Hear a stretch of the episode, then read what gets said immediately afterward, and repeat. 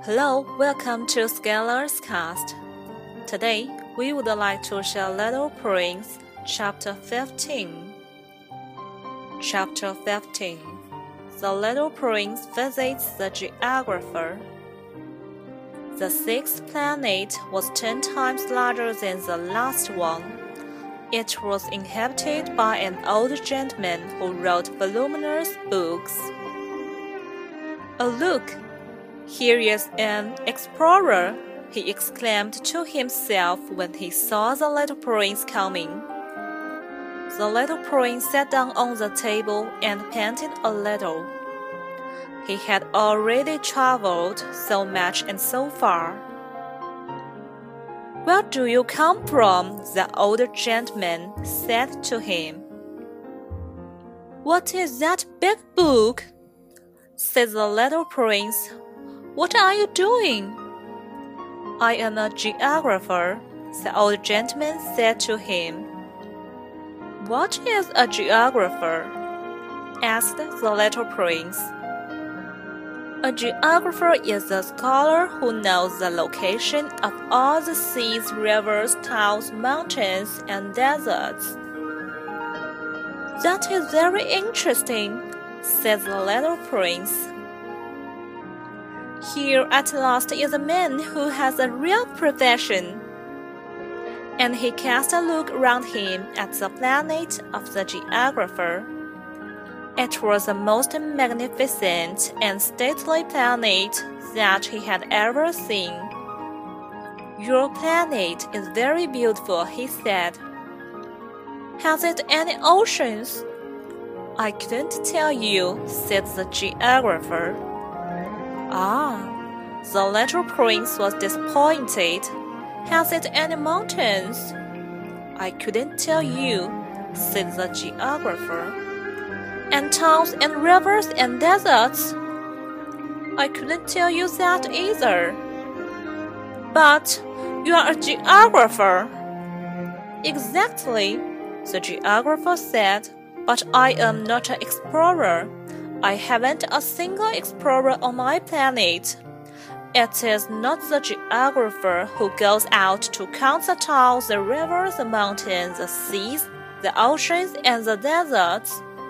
The geographer is much too important to go loafing about. He does not leave his desk, but he receives the explorers in his study.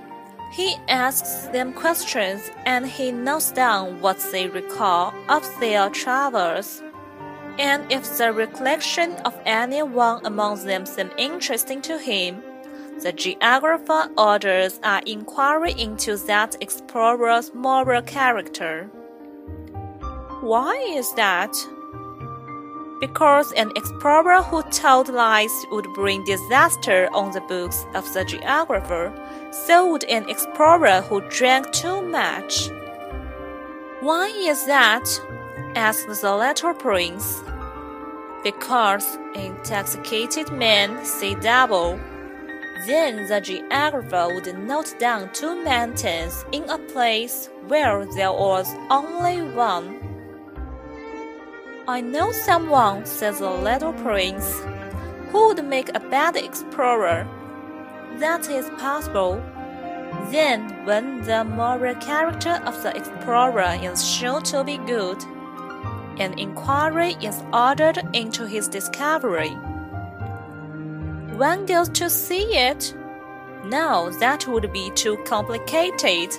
But one requires the explorer to furnish proofs. For example, if the discovery in question is that of a large mountain, one requires that large stones be brought back from it. And having opened his bag register, the geographer sharpened his pencil. The reciters of explorers are put down first in pencil. One waits until the explorer has furnished proofs before putting them down in ink. Well, says the geographer expectantly. Oh, where I live, says the little prince. It is not very interesting. It is also small. I have three volcanoes two volcanoes are active and the other is extinct. But one never knows, one never knows, said the geographer. I have also a flower. We do not record flowers, said the geographer. Why is that? The flower is the most beautiful thing on my planet. We do not record them, said the geographer, because they are ephemeral. What does that mean, ephemeral? Geographies, said the geographer, the books which, of all books, are most concerned with matters of consequence. They never become old fashioned. It is very rarely that a mountain changes its position. It is very rarely that an ocean empties itself of its waters. We write of internal things, but extinct volcanoes may come to life again. The little prince interrupted. What does that mean, ephemeral? Whether volcanoes are extinct or alive, it comes to the same thing for us, said the geographer. The thing that matters to us is the mountain, it does not change. But what does that mean, ephemeral? Repeated the little prince, who never in his life had let go of a question once he had asked it. It means which is in danger of speedy disappearance. Is my flower in danger of speedy disappearance? Certainly it is. My flower is ephemeral, the little prince said to himself, and she has only four thorns to defend herself against the world. And I have left her on my planet, all alone. That was his first moment of regret. But he took courage once more. What place would you advise me to visit now? he asked. The planet Earth, replied the geographer. It has a good reputation. And the little prince went away, thinking of his flowers. Thank you for your listening. We'll still there square next time.